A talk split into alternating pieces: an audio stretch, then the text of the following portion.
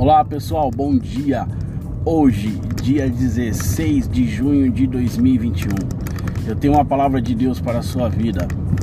Lá em João 3,16 diz assim: Porque Deus amou o mundo de tal maneira que deu seu Filho unigênito, para que todo aquele que nele crê não pereça, mas tenha a vida eterna.